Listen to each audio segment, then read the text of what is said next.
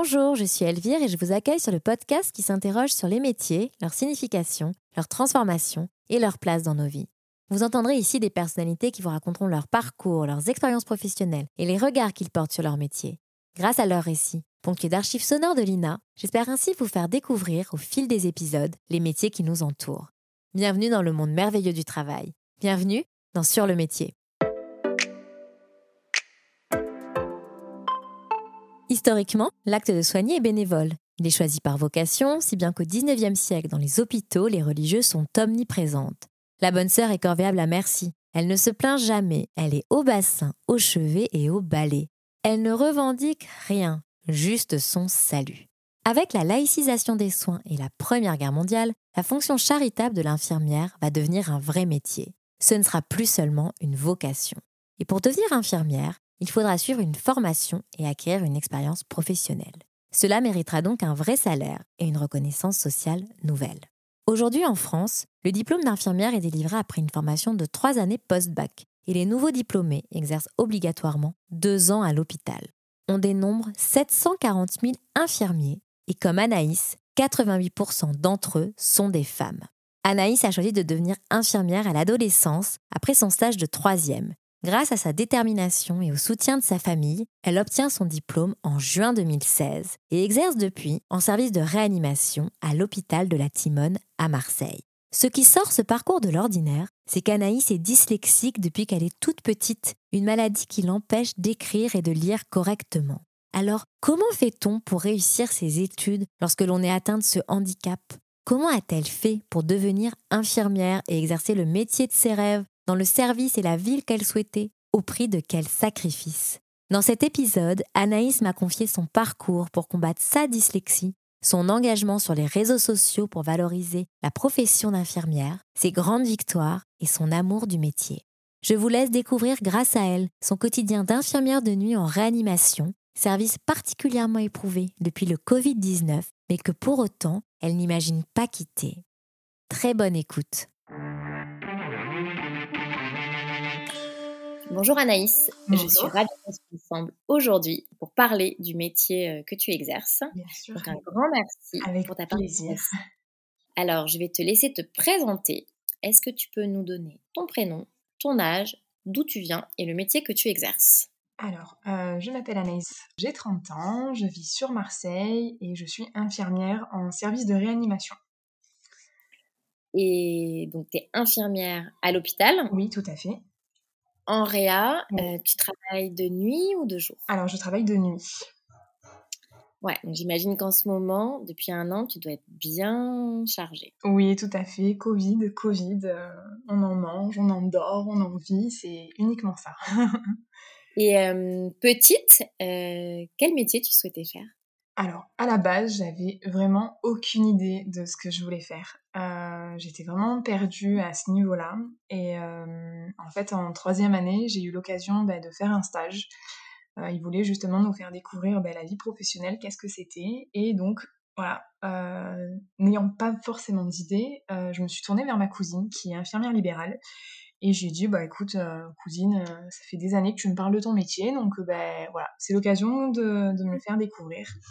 Et en fait, ça a été un, véritable coup de cœur, une véritable révélation, parce que voilà, pendant une semaine, en fait, elle, m'a tout expliqué, elle m'a permis de faire des soins, et, en fait, c'est là où je me suis rendu compte que bah, c'était ça que je voulais faire, et pas autre chose. Du coup, bah, après, j'ai suivi le cours, j'ai, fait un bac ST2S qui est destiné bah, forcément pour, pour la filière infirmière. Et puis voilà, après, j'ai, j'ai enchaîné. Et donc, toi, c'est pendant ton stage de troisième, donc d'une semaine, que tu découvres le métier. Et il y avait d'autres euh, infirmiers ou d'autres soignants dans, ton, dans ta famille ou pas du tout? Euh, Alors, j'ai d'autres cousines, tout à fait, qui sont, euh, qui sont infirmières. Mais à côté de ça, non, pas du tout. Et donc après, donc tu passes ton bac, tu passes les concours pour devenir infirmière, c'est ça? Exactement. Là, donc juste après mon bac, en fait, j'ai fait une prépa infirmière. Euh, j'ai commencé donc à voilà, j'ai commencé les concours, sauf que malheureusement, euh, étant dyslexique, ben, les concours et la dyslexie en fait, ça fait pas de très bon ménage. Donc euh, ben, les concours m'ont été clairement refusés à chaque fois. Enfin, du moins l'entrée à l'oral, parce qu'il y a d'abord l'écrit et après il y a l'oral. Donc malheureusement, je n'arrivais pas à passer l'étape prochaine en fait. Donc la première année, ben, j'ai été, ça a été ben, refusé. Et, et, après, donc, il me fallait absolument un plan B parce que je ne pouvais pas attendre que quelque chose me tombe sur, sur la tête comme ça. Donc, je me suis posé des questions. Et là, je me suis dit, bon, ben, je vais aller passer le concours d'aide-soignante parce que c'est là où ça se rapproche le plus possible. Donc, j'ai fait mes 10 mois de formation. Euh, à la suite de ça, j'ai travaillé dans une petite maison de retraite à Aix-en-Provence et en parallèle, j'ai continué à passer mes concours, à réviser tout ça. Bon, deuxième année, ça veut toujours pas. Euh, du coup, pour la troisième fois où j'ai passé les concours, je me suis donné une petite porte de sortie qui a été euh, d'aller faire mes études en Belgique. Donc en Belgique, il faut savoir qu'il n'y a pas de concours d'entrée. C'est alors tout va dépendre de l'école, mais c'est soit sur dossier ou soit premier arrivé, premier servi. Bon, moi, mon école, c'était sous dossier. Il y avait euh, plein, plein de paliers à respecter pour, au final, avoir l'entretien avec la direction et savoir si on était prise dans l'école ou pas. Donc, du coup, bah, après, je, je, suis partie pendant trois ans faire mes études donc, en Belgique. J'avais un appartement à côté de Lille. Donc, je faisais le trajet. J'avais une demi-heure de l'école. Et alors, ça a été très difficile. Hein. Euh, les profs euh, mettent une pression énorme il, demande un niveau quand même assez exigeant parce que vu qu'il n'y a pas de concours d'entrée, forcément, il y a un niveau qui est plus haut pour justement qu'il y ait une sélection naturelle qui se fasse euh, durant l'année. Donc pour un petit exemple, quand j'ai commencé l'école d'infirmière en Belgique, on était 120. Quand j'ai fini l'école, on n'était plus que 60.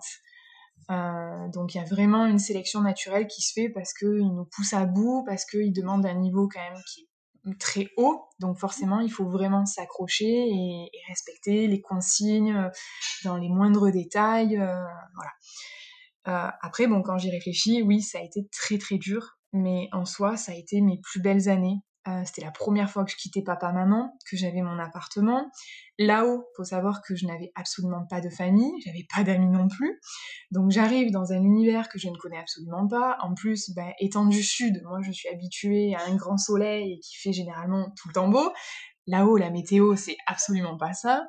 Donc c'est vrai que dès qu'on perd tous ses repères, c'est très perturbant. Mais après, en soi, euh, voilà, je me suis fait des amis en or là-haut, je les oublierai jamais. L'école a été très dure, mais en soi, je suis très contente d'avoir fait cette école et d'avoir réussi aussi parce que voilà, ils nous poussent, mais en fait, c'est pour quelque chose de bien, en fait. Donc, euh, voilà, en fait, c'était, au final, ça a été une très très bonne expérience et, je me dis, bah tant pis, j'ai pas réussi en France, mais au moins en Belgique, euh, ben, ça a été une nouvelle expérience et ça m'a permis aussi, je pense, de, de grandir.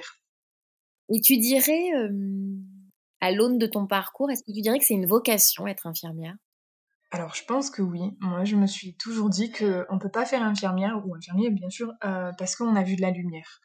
Euh, euh, je pense qu'il faut avoir certaines qualités pour se prétendre infirmier ou infirmière, parce que voilà, ça, c'est voilà, il faut aimer prendre soin de l'autre. C'est il y a des gens, je sais, ils peuvent pas toucher une autre personne. Déjà rien que ça, le toucher, c'est primordial dans notre métier. Et euh, y a, je sais qu'il y a des personnes, ben, ils sont incapables ou même à la vue du sang.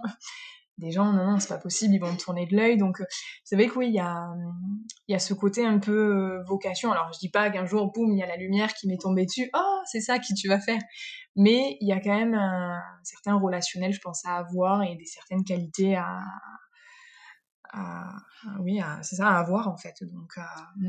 Et justement, quelle qualité tu penses il faut avoir pour être infirmière? Mmh, il faut, Je pense déjà, il faut être très très patient parce que c'est vrai que des moments on est affronté à des, confronté pardon, à des maladies euh, qui font que ben, les personnes elles sont totalement confuses, que c'est, on a beau expliquer les choses, mais en fait ils se rendent pas compte, mais parce qu'en fait c'est la pathologie qui fait ça.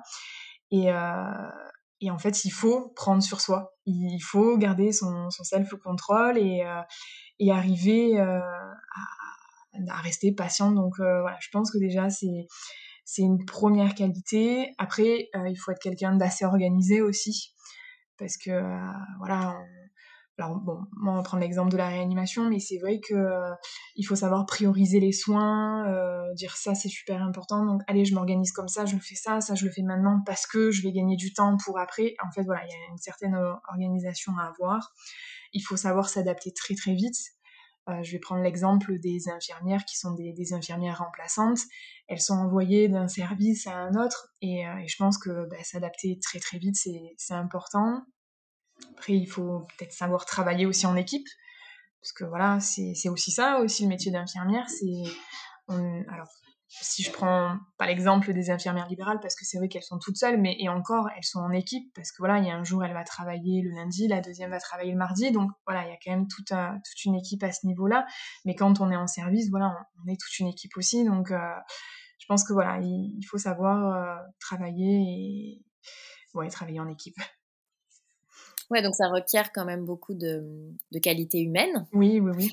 J'en profite d'ailleurs, je rebondis, j'ai, faire, j'ai passé un extrait d'une émission de radio qui date de 2003. Oui. Donc c'est une infirmière euh, en service de réanimation euh, qui travaille de nuit d'ailleurs, euh, comme toi, qui va exposer ce qu'elle pense qu'il faut pour exercer le métier d'infirmière. Oui. Donc elle s'appelle Anne Perrault-Soliver. Je te passe l'extrait et puis je veux bien que tu réagisses après. D'accord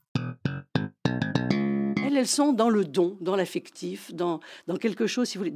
Enfin, il y a aussi beaucoup de professionnalité. Hein, parce que pour moi, quand je dis l'affectif, c'est en aucun cas, comme on l'a beaucoup dit, c'est pas péjoratif. C'est tout le contraire. Ce métier ne peut pas se faire s'il n'y a pas d'affect. C'est-à-dire qu'on ne peut pas soigner si on n'est pas capable de ressentir. Et si on se coupe du ressenti, c'est foutu. Enfin, je veux dire, on peut devenir des machines, on peut devenir des robots à enfiler des sondes, et des... mais on ne tient pas longtemps. Et à mon avis, c'est d'ailleurs pourquoi il y a tant de gens qui ne tiennent pas. Donc je voulais savoir ce que tu en pensais. Elle parle de l'affect et du fait que euh, on ne peut pas être euh, coupé ou absent de ses émotions euh, pour être un bon ou une bonne infirmière. alors je suis pas entièrement d'accord avec elle parce que malheureusement on est obligé de se blinder parce que si justement il y a trop d'affect, je prends un exemple, hein, il y a un patient qui décède et en fait si on prend ben, malheureusement tous ses malheurs je pense qu'en effet, là, on ne tiendra pas longtemps. Donc on est obligé un peu de se mettre une protection. Alors après, oui, encore heureux qu'il y a de l'affect dans notre métier, mais je pense qu'il faut que ça soit à un certain degré.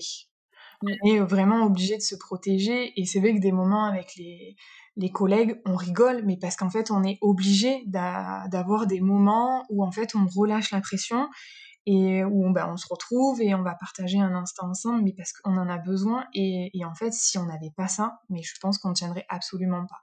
Donc, oui et non, il faut de l'affect, mais il faut savoir le doser, je pense.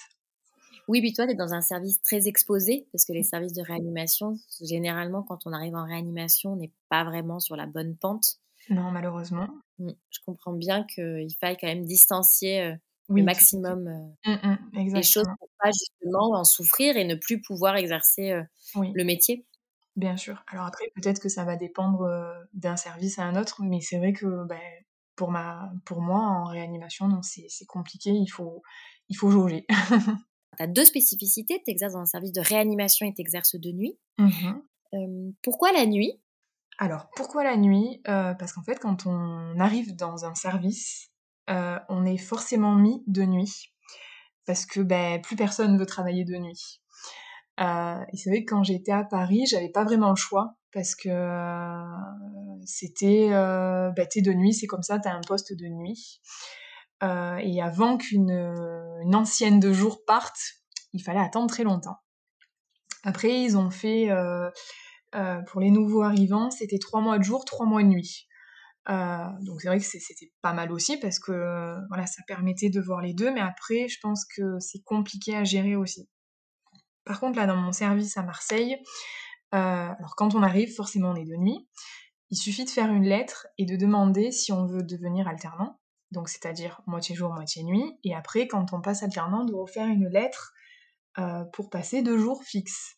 alors on a un très gros turnover, surtout avec le Covid. Ça, malheureusement, on a perdu euh, beaucoup de nos collègues qui ont arrêté euh, la réanimation. Donc ça va assez vite. Après, bon, moi, je me suis posé la question de si j'avais envie de passer alternante. C'est vrai que pour moi, de nuit, j'ai beaucoup d'avantages dans le fait que dans ma vie perso, ça me convient très très bien. Euh, le rythme de nuit, je le tiens encore. Donc tant que je le tiens, ben, je vais rester comme ça.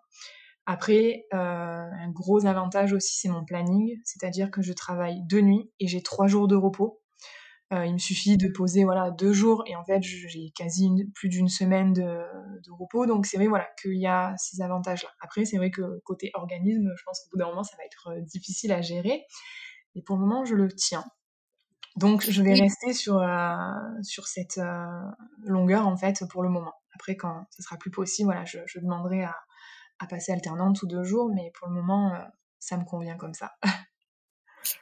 D'accord, donc c'était pas un choix, c'est plus parce que ça s'est euh, imposé à toi au euh, départ? c'est vrai que c'est imposé, mais je trouve que quand même c'est un avantage dans le sens que quand on arrive en réanimation, on, déjà on est intégré. Alors j'espère que c'est toujours d'actualité. Il y en a, je sais que malheureusement ils ont eu qu'un jour d'intégration, mais en règle générale on est intégré pendant deux mois.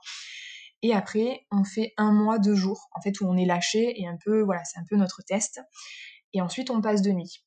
Et c'est vrai que quand on passe de nuit, euh, le rythme est quand même, euh, on va dire, un, peu moins soutenu que le jour. Parce que le jour, voilà, il y a tous les médecins, il y a, tout le côté de nos cadres, tout ça.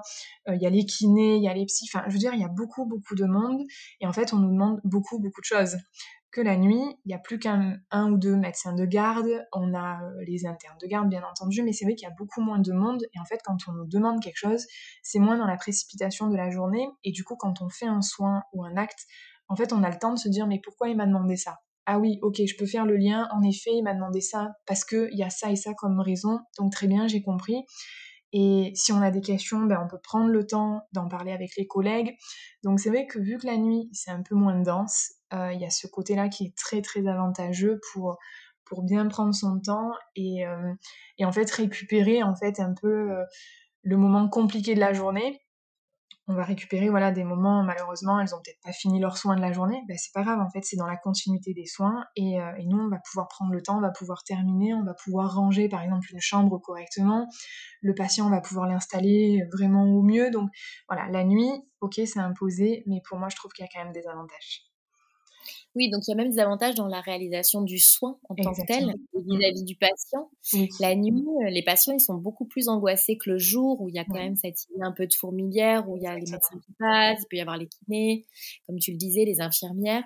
Là, la nuit, euh, je pense qu'il y a beaucoup d'angoisse de la part des patients et vous êtes plus euh, vous avez plus le temps d'essayer de, les rassurer. C'est ça, de prendre le temps d'être avec eux. Euh, oui, oui, bien sûr, c'est différent. Après, malheureusement, il y a des nuits où c'est pas le cas parce que voilà, on a reçu un polytrome et que voilà, on, est obligé de gérer la situation d'urgence. Mais quand voilà, on n'a on a pas ça, c'est vrai qu'on peut prendre plus le temps et c'est agréable. Ouais, donc c'est quelque chose qui te correspond bien. Je vais juste revenir un tout petit peu en arrière. Une fois que tu as ton diplôme euh, d'infirmière euh, en Belgique, euh, tu, comment ça se passe avant que tu rejoignes euh, Marseille?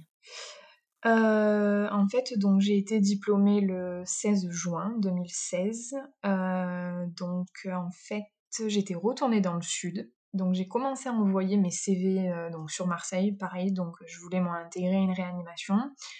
Sauf que voilà, malheureusement pour moi, à Marseille, c'est un peu compliqué dans le sens que ils prennent les étudiants bah, de, de leurs écoles en fait.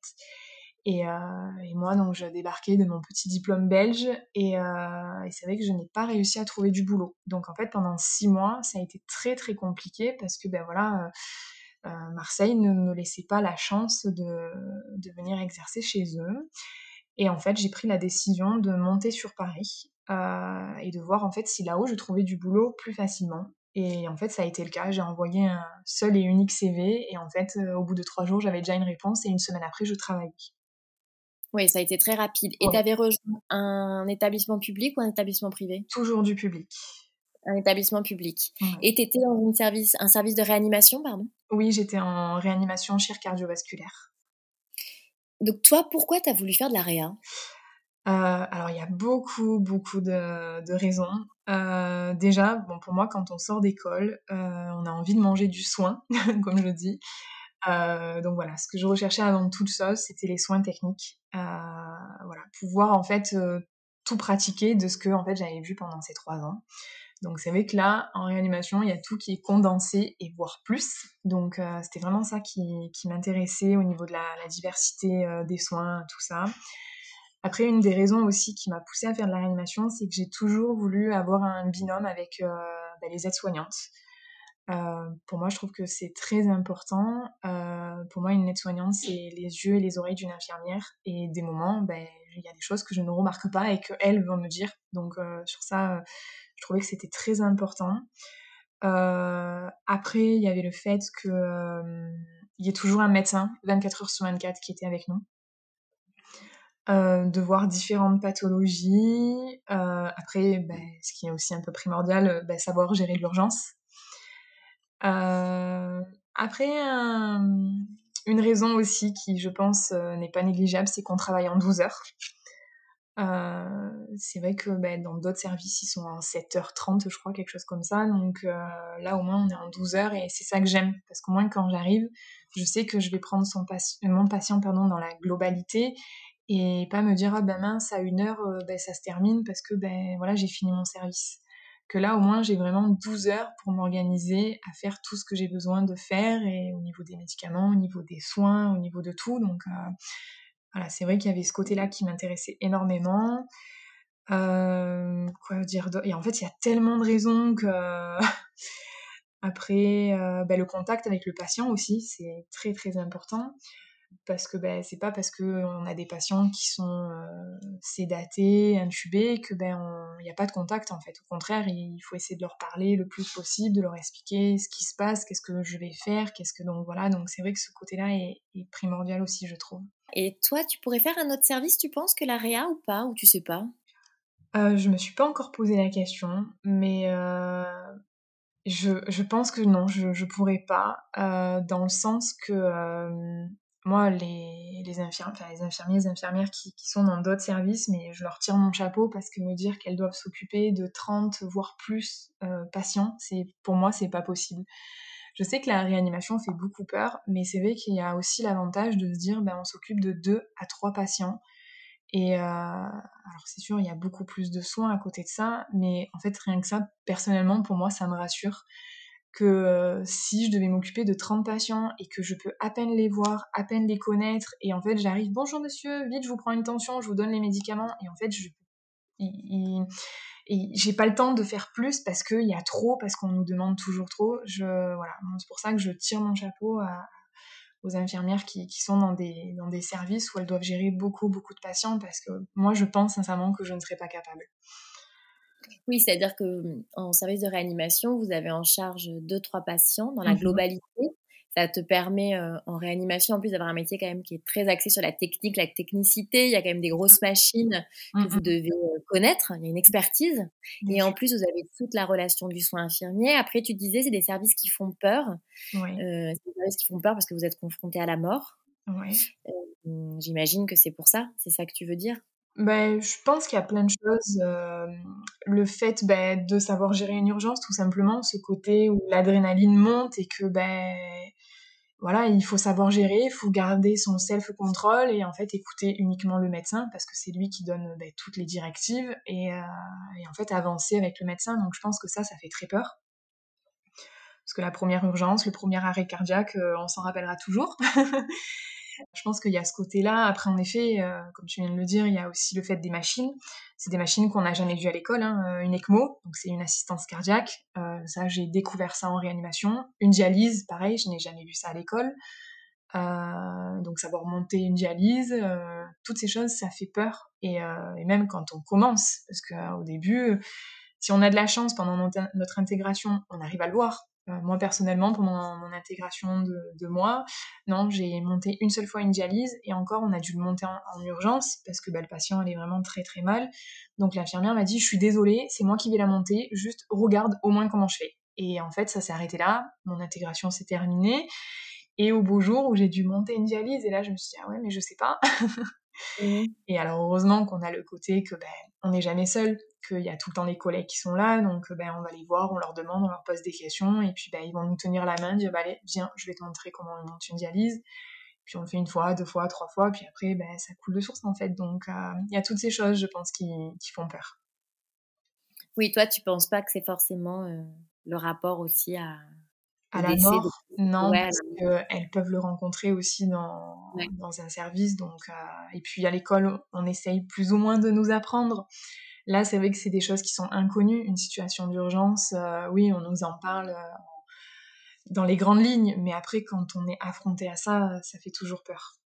Et donc, toi, tu travailles à Paris, tu démarres à Paris, en région parisienne, en 2017.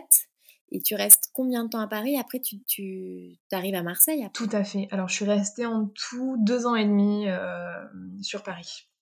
Et après, Marseille et après, j'ai en fait en même temps, j'ai fait mes démarches pour une mutation. Et justement, quand tu arrives à Marseille, que tu sais que tu es prise en juin 2019, alors que ça a été quand même un parcours, mmh donc toi, depuis la troisième, tu sais que tu veux faire ce métier. Dans ton parcours, on a vraiment l'impression que c'est une passion ou une vocation. Enfin, en tout cas, tu es très, très déterminée. Mmh tu te sens comment quand tu es à Marseille, donc tu reviens dans ta région d'origine? Satisfaite en fait dans le parcours que ben, j'ai pu faire? Parce que voilà, ben, je savais que je voulais faire infirmière, que je ne me voyais pas faire autre chose. Et, euh, en fait, j'ai tout fait ben, pour m'en donner les moyens, en fait, tout simplement. Et, euh, et même après, une fois que ben, j'ai fini euh, l'école en Belgique, voilà, j'avais dit, je, veux être, je veux aller en service de réanimation. Donc c'est vrai que là aussi, quand à Marseille, ben, on a commencé un peu à me fermer les portes, parce que voilà, j'avais un diplôme belge, que il fallait forcément sortir d'une école marseillaise pour être prise ou avoir fait son stage pré-pro c'est vrai que bah, là aussi, en fait, je me suis dit, bah non, mais je veux de la réanimation et en fait, je lâcherai pas. Et après, donc c'est pour ça que d'un côté, voilà, je, suis satisfaite dans mon parcours et c'est vrai que c'est toujours bon à prendre. Euh, je suis partie en Belgique, c'était génial. Je suis partie à Paris, voilà, j'ai fait mon expérience parisienne, c'était super aussi. Et là, je peux enfin redescendre à Marseille, donc euh, tant mieux. Je suis enfin à côté de mes proches, de mes amis, euh, en fait, de l'essentiel et, c'était ce que je voulais. Donc c'est une satisfaction dans, dans ce sens-là. je voulais savoir, est-ce que quand tu n'es pas en train de travailler, donc quand tu n'as pas la blouse, est-ce que tu te sens toujours infirmière? Alors malheureusement, à l'heure actuelle, oui. Parce que ben, Covid oblige et, euh, et on n'entend parler que de ça. Et puis le problème, c'est que voilà, on se retrouve ben, entouré par les réseaux sociaux qui partagent ben, malheureusement tout et n'importe quoi. Et tout ce qu'on entend euh, bah, sur Internet, les réseaux sociaux ou même à la télé, bah, c'est pas forcément juste.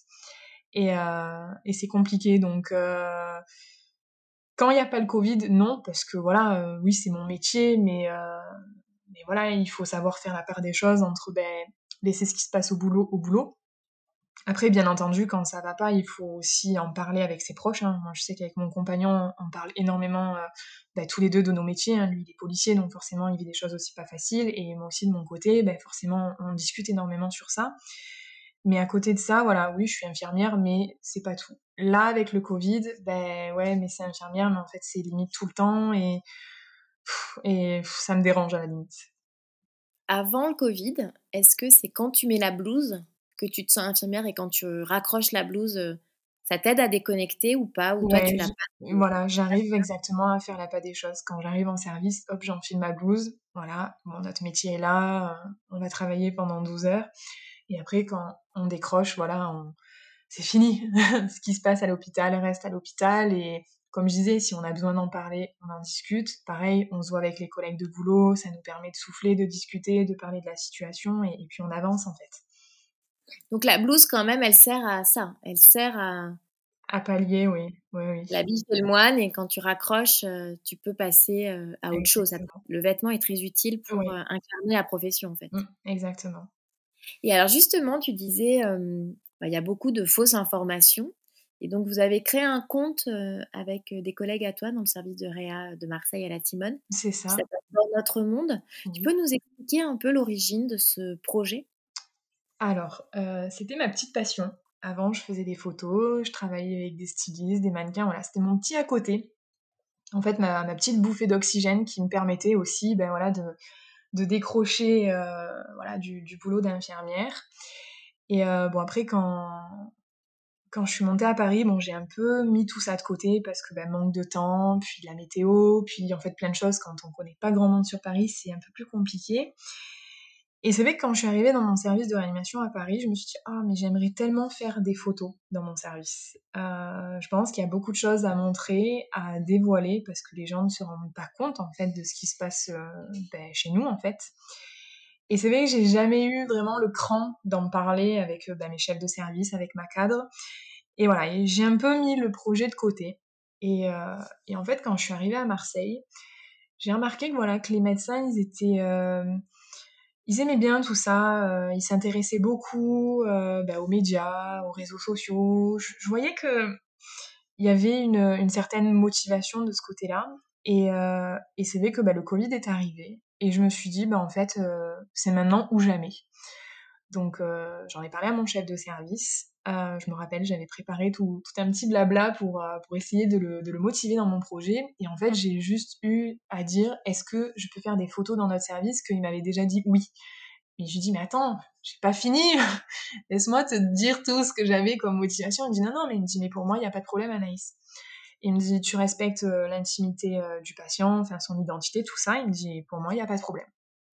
Et en fait, euh, bah, avec une autre collègue qui s'appelle Aude, on a créé le compte Instagram. Donc moi, je gère toute la partie voilà photo. Et elle, elle va m'écrire des petits textes parce que voilà, elle a une très belle écriture et, c'est vrai que bah, en plus ça, c'est super appréciable de, travailler en binôme. Et on a créé le compte, donc euh, on, a, pas mal de petits abonnés, donc c'est plutôt encourageant. Et durant la suite de l'histoire, c'est qu'on a un autre collègue qui s'est rejoint à notre équipe, qui s'appelle Martin, et qui nous fait des vidéos. donc en fait, ça c'est super parce qu'il nous permet vraiment d'illustrer ben, tout ce qui se passe. Et c'est vrai que l'impact est, encore plus important parce que voilà, là on est affronté à, vraiment à des images ben, qui bougent et, euh, en fait, euh, les gens prennent un peu plus conscience de, ce qui se passe chez nous. On est à l'approche de la Journée internationale des infirmières qui a lieu tous les 12 mai. Mmh. Euh, le métier d'infirmière est un métier qui est considéré comme essentiel et en première ligne, c'est des mots, des terminologies qu'on n'entendait pas avant la crise sanitaire. Oui, malheureusement. Je voulais savoir ce que tu en penses, que tu penses de ça. Euh, le problème, c'est que ce métier, il a toujours été essentiel et, euh, et c'est triste et euh, d'en arriver là, en fait, de dire il nous fallait une crise sanitaire pour qu'en gros, on nous mette les projecteurs dessus. Vous avez toujours été des métiers très importants dans le soin, dans le care, et vous souffrez quand même d'un manque de considération, notamment la profession d'infirmière depuis de nombreuses années. Tout ce qui se passe aujourd'hui, les revalorisations de salaire, le Ségur de la santé, qu'est-ce que tu en penses de tout ça? Qu'il y a déjà un avancement, c'est déjà un premier pas, mais je pense que c'est pas assez. Euh, donc bon, on va se satisfaire de la première augmentation de salaire qu'ils nous ont faite, mais si on relit les revendications, on n'avait pas demandé cette somme et on avait demandé une autre. Euh, donc c'est vrai que voilà, c'est un métier qui est malheureusement oublié, qui est ben, pas reconnu à sa juste valeur, qui manque considération de, considérablement de revalorisation. Mais euh, mais il y a déjà un avancement. Donc est-ce que voilà dans les prochaines années ça va continuer ou justement en fait on nous a fait plaisir et puis ça va s'arrêter là? Telle est la question. Il me semble que le métier de service de réanimation, ça ne demande pas de spécialité particulière, mais je crois que vous avez, ça a été une des revendications récemment, non? C'est ça, tout à fait. On est justement en, plein dans le sujet à l'heure actuelle. Il y a d'ailleurs une grève qui va être faite bah, le 11 mai euh, et qui essaye de toucher un peu toutes les réanimations de France pour en fait prendre conscience que c'est pas parce qu'on sort du diplôme d'infirmière qu'on peut euh, être dirigé directement, euh, enfin être jeté plus exactement dans un service de réanimation, comme j'ai dit tout à l'heure. Il fallait une intégration. Et, euh, et si en fait on n'a pas cette intégration et qu'on est jeté comme ça dans la réanimation, je pense que ça peut être très très dangereux pour, pour les patients. Donc c'est pour ça que voilà, on cherche à revaloriser ce statut un peu de oui, on est infirmière, mais on a également, euh, on aimerait qu'il y ait cette spécificité qui soit infirmière en réanimation. Donc euh, voilà, là aussi c'est une affaire à suivre euh, de savoir si on va arriver à, avoir ce, statut. Moi, je suis vraiment admirative de ton parcours où tu découvres ce métier quand tu es en troisième, que vraiment tu envers et contre tout, et notamment avec cette spécificité qui t'est propre, tu y arrives. C'est comme un mmh. combat, j'ai l'impression, comme ça. Bah, en fait, c'est exactement le mot, parce que durant mes études, je me dis, mais heureusement qu'il y avait mes parents derrière moi, parce que je voyais mon père chaque année qui prenait rendez-vous avec chaque prof pour expliquer ce que c'était la dyslexie. Et, tellement au point que j'avais un, un, prof de français qui avait dit à mon père, mais votre fille, elle n'est pas dyslexique, elle invente. Et, là, on se dit, mais c'est une blague. il y a une incompréhension. Euh. C'est exactement ça. Alors pourtant, je suis passée devant des phoniatres, c'est justement eux qui décèlent et qui vont dire le niveau de la dyslexie. J'ai fait de l'orthophonie depuis que je suis toute petite pour justement essayer de, de pallier bah, ce gros handicap parce que durant mes études, ça a été une catastrophe et je me dis heureusement que ben, l'école d'infirmière, ça me passionnait parce que je me suis trouvée, euh, ben, j'avais des bonnes notes, euh, j'ai eu des félicitations alors que durant mes années de collège et de lycée, c'était inenvisageable, j'étais à la moyenne tout juste et là, à l'école d'infirmière, ça c'était totalement différent. Donc euh, ouais, la dyslexie est très compliquée et surtout en France parce que personne ne veut en entendre parler. Et généralement, je finissais au fond de la classe. tu as fondé également, en parallèle de ton métier d'infirmière, tu as fondé un compte Instagram qui s'appelle Ananas, où tu comptabilises 30 euh, 000 abonnés depuis euh, de nombreuses années. Et la maison d'édition Vuibert t'a contacté pour réaliser un partenariat avec eux pour des créations, des éditions d'agenda. Et c'est la deuxième année? C'est ça, tout à fait. La deuxième année. Et est-ce que c'est pas un pied de nez justement à la dyslexie? Bah, c'est vrai qu'au début, quand on m'a proposé le projet, bon, j'étais complètement emballée parce que ça correspondait avec, avec mon compte Instagram, donc c'était, on va dire, une petite suite qui allait avec. Mais c'est la première chose que j'ai dit à, mon éditrice, c'est que je lui dis, écoute, par contre, euh, voilà, moi j'ai un souci, c'est que je suis dyslexique. Donc euh, quand je vais t'envoyer des textes, ben il y aura des fautes d'orthographe, même si je fais relire ou quoi. Enfin, c'est souvent compliqué. Et pareil, au niveau de la tournure des phrases, ben, il peut avoir un couac. Donc euh, voilà, en fait, moi, je lui ai donné carte blanche dans le fait qu'elle puisse remodeler une phrase qui ne va pas, qui est une tournure qui, ne correspond pas. Et après, bien sûr, elle me demande euh, mon aval si je suis OK. Et, euh, et en fait, c'est vraiment, on a fait un travail d'équipe parce que voilà, elle connaît mon, mon problème. J'ai été de suite transparente parce que bah, il le faut de toute façon. Et, euh, et, au moins comme ça, elle, elle, elle peut dire bon bah ok, là c'est pas très bien tourné, bon je vais la remodifier, je lui envoie, est-ce que ça lui convient? Et, au moins on est au clair sur ça. Si tu reviens en arrière sur tes années de collège et lycée, qui sont des années difficiles, mmh est-ce que tu te dis pas, bah quand même, euh, t'as vu tout ce que t'as fait, maintenant que t'en es, c'est quand même super, quoi. Ouais, c'est sûr. Bah, après, ça serait plus à mes profs de dire, ah ouais, vous, vous avez pas cru en moi. Ben, moi, j'ai cru, mes parents ont cru en moi. Et regardez ce que j'ai réussi à faire. Donc, euh, oui, c'est sûr que c'est, c'est une belle revanche sur, ben voilà, des années d'études qui ont été compliquées, qui, voilà, des, des heures d'orthophonie, euh, je peux te dire que j'en ai fait. Hein, il y en avait certains, ils allaient au sport, et ben moi j'allais faire de l'orthophonie. Mais euh, mais c'est vrai que oui, en effet, c'est euh, c'est gratifiant de se dire ben c'est cool, j'en suis arrivée là et je suis contente. et donc toi, tu pourrais pas faire autre chose qu'infirmière? Non, je me vois pas faire autre chose. Même si la question se pose à l'heure actuelle parce que euh, voilà, les... c'est difficile le Covid ça nous fatigue, il y a, y a, plein de choses qui font que, ben voilà, comme on dit, le métier, il n'est pas assez valorisé, tout ça, mais euh, c'est vrai que quand je réfléchis à qu'est-ce que je pourrais faire d'autre, ben, j'ai pas de réponse en fait à cette question. Toi, tu voulais faire ce métier, pourquoi tu voulais faire ce métier? Qu'est-ce qui te plaisait? C'était les soins, c'est ça qui te plaisait? C'est prendre soin, euh, essayer de tout faire pour, euh, pour arriver à un certain confort, à, à faire que ce moment difficile, par exemple de la réanimation, ben, soit un peu mieux. Je sais pas si ouais, c'est très beau comme, euh, comme réponse. Anaïs, avant de conclure l'épisode, est-ce que tu peux lire un texte ou une citation que tu as amené qui résumerait ton rapport au métier? Alors, celle que j'ai choisie, c'est Choisis un travail que tu aimes et tu n'auras pas à travailler un seul jour de ta vie. Ah, waouh, super. C'est vraiment ce que tu ressens? Mmh, exactement. Il y a des moments qui sont difficiles, hein, ça c'est sûr, mais en fait, une fois qu'on arrive au, boulot, ben, en fait, c'est exactement ça. Et, euh, et on prend passion pour ce métier et on a tout le temps envie de se surpasser. Donc, euh, ouais, pour moi, c'est exactement ça. C'est un, une vocation alors ou une passion? Il y a un peu des deux.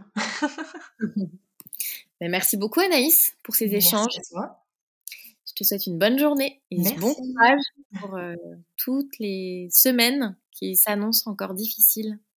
J'espère que ça sera bientôt terminé. Je te le souhaite aussi. Bonne journée. bonne journée, merci pour tout. Merci.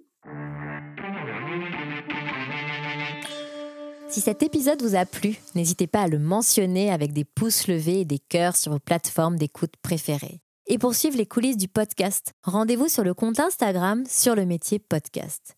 La semaine prochaine, je reçois Audrey et Mathilde, fleuristes et fondatrices de la boutique Désirée à Paris, qui m'ont confié avec beaucoup de passion leur vision du métier de fleuriste et de la filière horticole française. Un grand merci à Lina pour son aide précieuse et au monteur Stéphane Huguet qui met en musique chaque épisode. À la semaine prochaine. Qu'est-ce que tu veux faire toi dans l'avenir? Je veux être mécanicien. Secrétaire de direction. Dessinateur industriel. Marin. Moi, je voudrais être architecte. Euh, je voudrais être standardiste parce que j'aime bien les téléphones. Euh, coiffeuse. J'aimerais être caméraman. Hôtesse de l'air. Euh, historien. J'aurais être cuisinier parce que la cuisine ça me plaît. Comme ça on est sûr de manger à sa faim. Puis c'est un métier qui fera jamais faillite. Moi j'ai pas une idée fixe. Il y a des métiers qui me plaisent mais j'arrive pas à trouver mon métier.